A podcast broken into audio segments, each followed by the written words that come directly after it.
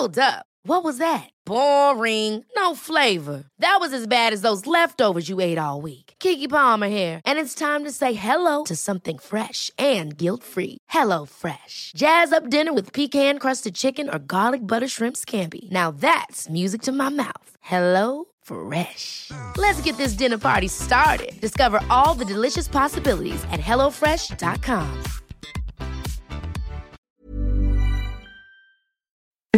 Escuchas, escuchas un podcast de Dixo. Escuchas. Bien Comer, Bien Comer. Con Fernanda Alvarado. Por Dixo, Dixo, la productora de podcast más importante en habla hispana.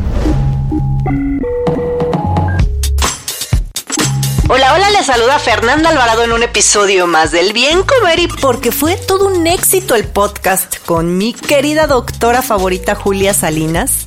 Está de vuelta. Bienvenida, Doc. Aquí estamos, Fer. Oye, ¿y de qué vamos a platicar hoy? Pues vamos a platicar de alimentación complementaria, un poquito de los enanos. Eso es todo. Un dato, un dato. Los primeros mil días de vida, desde la concepción hasta los dos años, son la etapa más importante del desarrollo y la que más impacto tendrá en el resto de la vida de los pequeños. Se cree que el 40% de las habilidades mentales de un adulto se forman durante este periodo. Escuchas. Bien comer. Bien comer. Ahora conocida como nutrición complementaria. Pero a ver, yo desde que estaba estudiando sabía, era ablactación. Era ablactación. la, la, palabra era ablactación. Digo, entiendo que ahora eh, por la cuestión de la lactancia materna y decir que continúen, ta, ta, ta, ta, ta, ta, ta, entonces se le pone nutrición complementaria, que estoy muy de acuerdo porque nosotras apoyamos aquí la lactancia materna. Totalmente. Totalmente, ¿no? Pero hay muchísimas preguntas, Julia. Yo voy a decir algo personal. Mi sobrino eh, ahijado eh, que amo y adoro está en esta etapa y mi hermana se hace unas bolas terribles el cómo darle de comer a los niños. Y así como mi hermana, pues hay muchísimas mujeres. Vaya que sí, bueno, ¿Y yo, tú? yo estuve en ese lugar Sí. y, y es muy fácil eh, cuando llegas, digo, yo tengo la, la bendición y la maldición de que mi pediatra es mi mejor amigo de la vida. Entonces cuando lleguemos al punto de, bueno, ya empieza a dar sólidos y yo con cara de Joat, así, de, por favor, eh, ¿y ¿con qué empiezo? No, no, se me queda viendo y me dice, a ver, tú eres la experta, yo no. O sea, de hecho tú me vas a enseñar a mí, ¿no? Y, y a leer como loca y a volver a sacar los apuntes desde que estaba Es embarazada. que las cosas cambian. O sea, yo ya ni me di a la tarea de irme a mis apuntes, ¿eh? No, bueno, yo, No, yo he de la leído. maestría, eso sí, Sí. pero pero y se han cambiado mucho las cosas, Julia. De entrada, bueno, yo me quedé en que estaba prohibido el huevo, estaba prohibido los alimentos con gluten. ¿Qué más estaban prohibidos? Como las la- moras, las fresas, eh, los- los cítricos, las semillas, Los los cacahuate, cacahuates. almendras, nueces, todo, todo eso. esto. A ver, de entrada, ¿a qué, eh, ¿a qué tiempo de, de que, de que dejan la lactancia materna? ¿Seis meses? Es cuando, bueno, no la dejan, ¿eh? Ojo, La ojo, ojo. complementan. Cuando complementan la lactancia materna, debe ser lactancia materna exclusiva durante seis meses. Por lo menos, sí. Al mes seis empiezan ya a introducir alimentos. Exactamente. ¿Y con qué empiezan? Bueno, ahí, ahí, ahí es donde dices chan, chan, chan. Yo creo que hay que empezar siempre con verduras. Y ahí sí yo me voy a la antigüita. Hay varias teorías de cómo empezar esta alimentación complementaria. Yo creo que mucho es saber cómo, qué se adapta a ti como mamá, qué te funciona, qué va con tus creencias y qué va con el pediatra y qué va con tu hijo. Volvemos a lo mismo de que la alimentación es un traje a la medida. Entonces hay que ver si, por ejemplo, si el bebé ya se sienta, ya puede, o sea, ya puedes empezar a introducir sólidos. Ese es lo más importante. Tienes que ver que mantenga el cuellito derecho, que mantenga la espalda derecha y ese es el momento en que puedes empezar a darle probaditas de algo.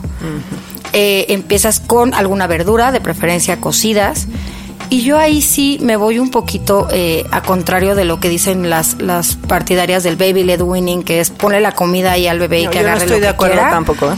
Yo ahí no estoy tan de acuerdo. Yo creo que también las texturas son necesarias y creo que eh, la boca está hecha para, para ir procesando todo esto. Y yo creo que es importante empezar con eh, alguna verdura tipo chayote, calabaza, eh, zanahoria, chícharo, que son y súper, o sea, Las que menos dulcecitas son, ¿no? Las que menos dulcecitas son. Y eh, porque y además sin condimentar. Ojo, nada de que, ay, pobrecito, le vas a ver feo, es que no tiene ni tantitita sal. No, nada. Es que en su vida ha probado la sal. No, no, claro, no sabe a qué, sabe. Nosotros somos los que le condimentamos, nosotros somos los que nos agobiamos. Yo sé de gente que hasta Nor Suiza le pone. Sí, ¿eh? claro. A las papillas. Claro, y es terrible porque estamos acostumbrándole el paladar a un bebé que, que, ya después, el día que le presentes una verdura sin, sazonado, sin sazonador, pues no te la va a aceptar. Oye, hay una duda cómo se deben de cocer las verduras.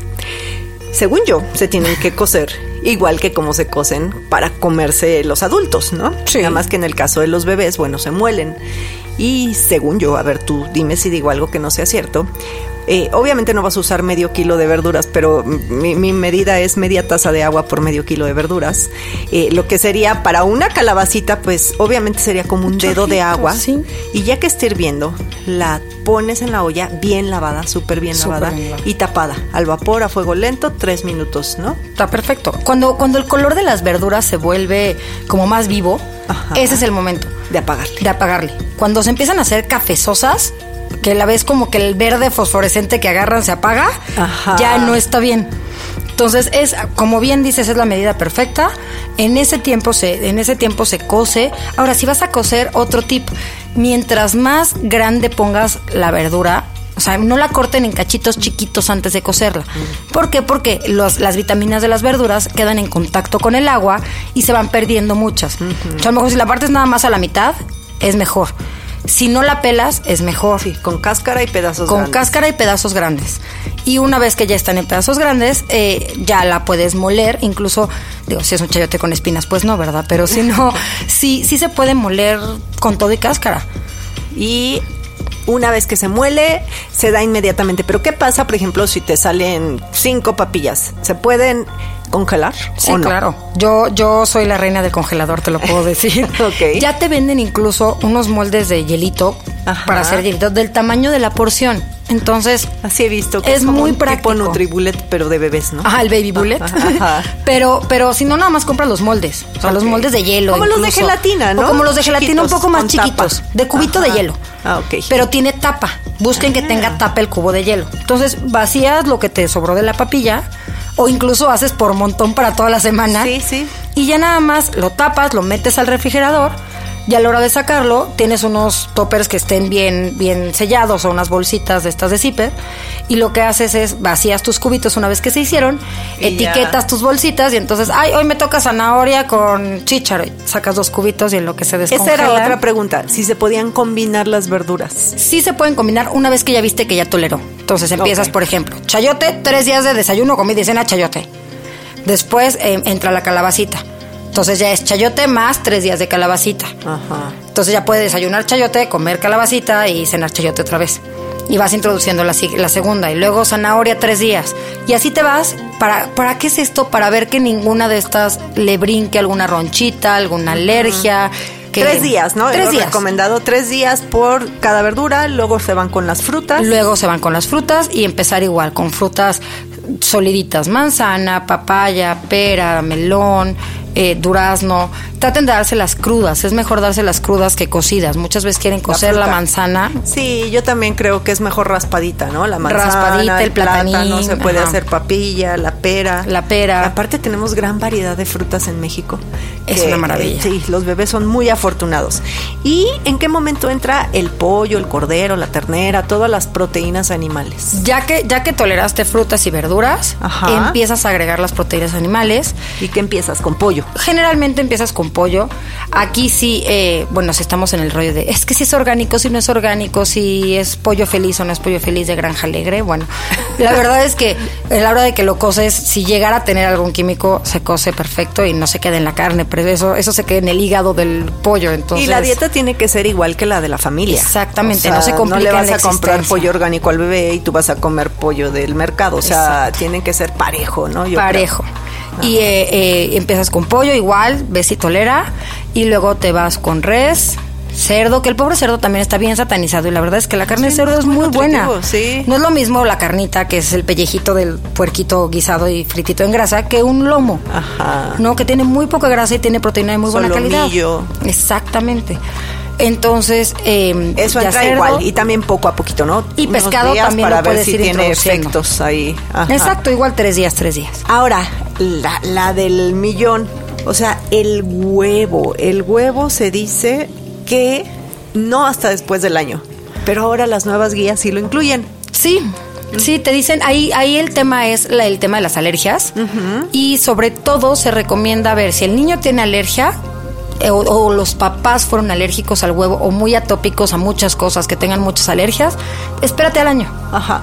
Y, y lo que estoy viendo es que la clara es la que se recomienda que se incluya hasta el año y la yema a los 10 meses. Ahora, pues espérense al año Espérense y denle el huevo completo para que no solo anden si fueron, ¿no? solo si fueron muy alérgicos, si no le puedes dar el huevito completo a los 10 meses y ves qué pasa. Nada más que ojo, bien cocinado Súper. siempre. El huevo ni los adultos ni los niños se No. debe de comer crudo porque las abuelitas sí daban la yemita de huevo. Con azúcar. Con azúcar. no, bueno. El rompope. No. Oye, leguminosas, Ay, leguminosas. y ahí también otro tip del huevo, no lo guarden en el refri, por favor, porque el huevo se humedece y entonces la cáscara, si tiene alguna bacteria o algo, se puede meter la, la, la bacteria al huevo. Entonces Ajá. traten de dejarlo afuera y no los laven, nada más quítenles el polvo y hasta que los van Solo a usar que los lavan. en un lugar muy caliente, pues ahí sí. Ahí sí. Luego sí. Ajá, pero sin lavar, como bien Sí, dices. sí, sí. Y las leguminosas, leguminosas. según yo, también es como al final, ¿no? Al final, a 10, partir de 11, los 12. 10, 11, 12 meses, puedes introducir leguminosas sin ningún problema. Y, eh, y al final pescado, los ¿no? lácteos. Y el pescado. Ajá. Y los lácteos que ya son hasta el año, generalmente. Eso sí, yo también creo que los lácteos tienen que ser al, al año por esta cuestión de que tienen una proteína muy grandota, la Exacto. caseína, ¿no? Y pues te tardas. ¿Para qué, para qué le complicamos eh, al El bebé proceso que intestinal. Exacto. Entonces, sí, yo también creo. Eh, me decían las, bueno, verduras y frutas más recomendadas. Yo creo, a ver, a diferencia de lo que tú digas, que son las que son de temporada. Totalmente. Si el bebé le tocó eh, la- comenzar la nutrición complementaria en primavera, pues va a ser muy afortunado porque va a tener muchas verduras, muchas frutas y verduras. Y si no en diciembre, pues las que haya, ¿no? Las que haya, y, y el cuerpo es muy sabio, el cuerpo eh, funciona de acuerdo a la temporada, entonces, ¿por qué en invierno hay más cítricos, más guayaba, más vitamina C? Porque es lo que tu cuerpo te necesita y lo que tu cuerpo te está pidiendo. Guayabas, me decían, las semillitas, que le entren parejo mientras esté, Mientras que el bebé lo pueda molido, deglutir, ¿no? Sí, hay algo bien interesante aquí. El bebé tiene el reflejo de deglución a la mitad de la lengua. Los adultos lo tenemos hasta atrás. Entonces, cuando muchas veces es que me lo está escupiendo, bueno, a lo mejor es un pedazo muy grande. O a lo mejor es, es, es una protección de ellos precisamente para no ahog- ahogarse. Entonces, paso número uno. Siempre que vayas a dar una papilla o un alimento nuevo, deja que toque un pedazo del alimento nuevo dale una, dale media guayaba y que la toque y que la huele y que se la meta a la boca. Si le vas a dar un jitomate eh, y la papilla de jitomate, bueno, dale el jitomate para que lo huela, se lo meta a la boca, lo pruebe. ¿Por qué? Porque también las papilas gustativas de los bebés son muy parecidas a la, sensi- la sensibilidad es muy parecida a la que tienen en las yemas de los dedos.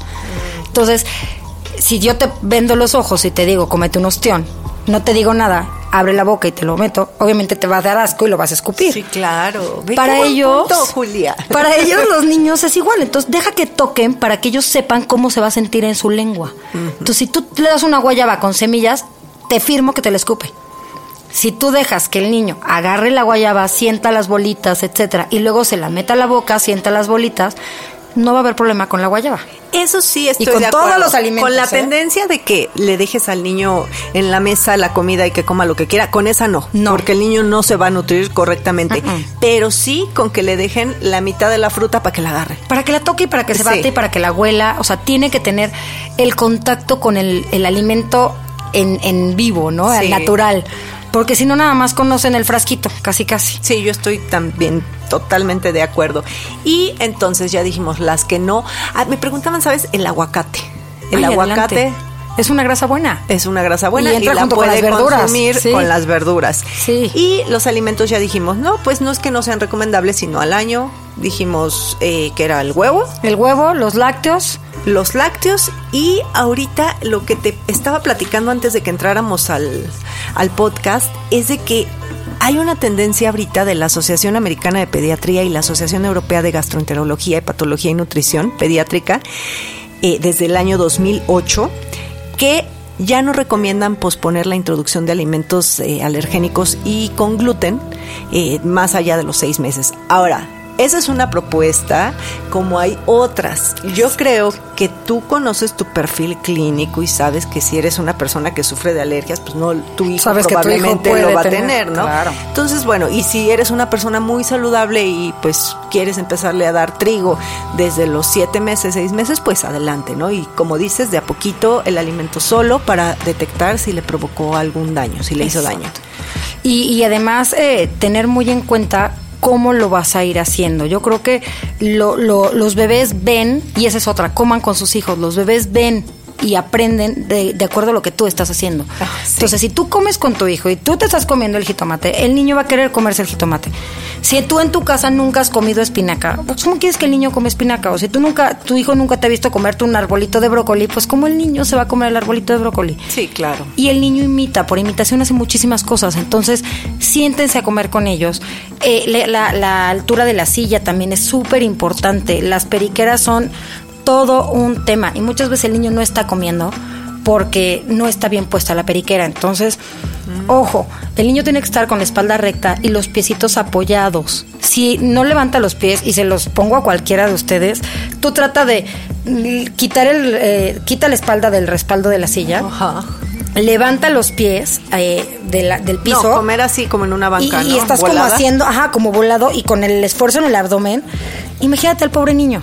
¿Y cuántas veces no los ponemos así en las sillitas y están incómodos? Entonces, o sea, lo recomendable es espalda, recargada, recta, recargada, recta, bien sentado y los piecitos apoyados. Eso es indispensable. Y los coditos que se recarguen sobre la mesita. Porque muchas veces la mesita les queda Ah. En en, la el barbilla. cuello o en la barbilla, ¿no? Entonces, el niño necesita estar cómodo a la hora de a la hora de tocar los alimentos, de oler, de comer. Esos son los primeros errores que porque compramos la sillita antes de conocer el tamaño del niño, ya la teníamos. y- bueno, pónganle foamy. Se adaptan, ¿no? Sí, le vas adaptando. Yo acabé poniéndole de estos, eh, porque muchas veces el bebé se resbala. Entonces, ese es otro tip. De las cosas estas que venden como rollos de plástico para forrar los cajones, Ajá. que son como de cuadritos que se detienen, Sí. como de una espumita, pero muy finito. Con eso forras la silla y el bebé no se resbala. Ah, mira. Entonces, ese tipo de cosas que vas aprendiendo sobre la práctica te cambian la vida y cambia la forma en que tu hijo está comiendo. Y, y, y, y Y déjenlos que se ensucien, ¿eh? Por favor, es básico. Tienen Ya, que. Para eso hay baberos, para eso hay baberos plásticos, déjenlos. A mí, la verdad Que es que me hubiera batan. gustado dejar a mi hija ensuciar. Mira, yo te lo estoy diciendo Sí, y sí. yo no le dejaba que se le ensuciara, pero y ni se le despeinara un pelo a la pobre niña. Pero no, ahora con mi sobrino vas a ver que, Que se bata que todo. se bata todo. Y le pones un plástico en el piso y que se bata y no pasa nada. Y no le tengan miedo a frutas. Digo, si ya le están dando frutas. Ah, conmigo se es que ¿por qué le estás dando zapote? No, pues qué bueno. Pues porque hay zapote y es temporada de zapote y que lo pruebe.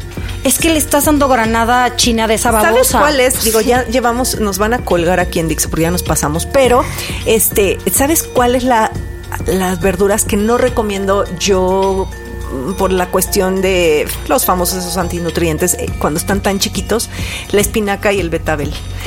Pero al principio. Una vez a la semana, Ya después, dependiendo mucho. exacto, se los podrás dar, ¿no? ¿Tú cuál es tu recomendación? Una vez a la semana, a partir de, eh, o sea, no al principio, pero si ya toleraron frutas verdes, ya toleraron carne roja, Sí, ya, dale ya espinaca cuando están betabel. en la carne es cuando yo recomiendo que ya le entren a, a ese tipo de esto. verduras. Pero adelante de, de eso, no le tengan miedo a verduras que incluso ustedes no comen. También Ni es a una la cebolla ni a la Sí, o sea, un chirris ahí échenle para que Pero- y empiece pues a desarrollar poco. bien sus papilas gustativas. Poco a poco va probando y todo, y ya después empiezas a condimentar. Pero primero, por lo menos hasta el año, todo que conozcan los sabores pelones. Y ya después le ponen sazoncito y que el caldito de jitomate y usen las hierbas de olor, las especias. Bueno, eso te, te nutre la comida y no necesariamente es eh, Sal y azúcar. sal y azúcar, ¿no? O sazonadores. Escuchas. Bien comer. Bien comer. Julia, tienes que regresar. Cuando Te late quieras. que hablemos ahora de la nutrición de los niños más melindrosos del mundo mundial, que seguramente tu hija está ahorita.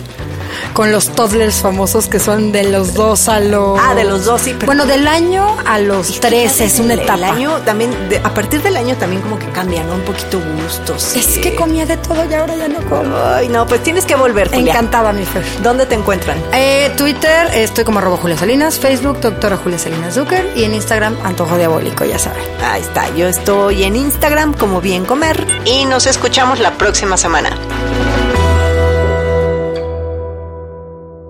Dixo presentó Bien Comer con Fernanda Alvarado. Las opiniones expresadas en este programa no pretenden sustituir en ningún caso la asesoría especializada de un profesional. Tanto las conductoras como Dixo quedan exentos de responsabilidad por la manera en que se utilice la información aquí proporcionada. Todas las opiniones son a título personal. Ever catch yourself eating the same flavorless dinner three days in a row? Dreaming of something better? Well, HelloFresh is your guilt-free dream come true, baby. It's me, Gigi Palmer. Let's wake up those taste buds with hot, juicy pecan crusted chicken or garlic butter shrimp scampi. Mm. Hello Fresh. Stop dreaming of all the delicious possibilities and dig in at HelloFresh.com. Let's get this dinner party started.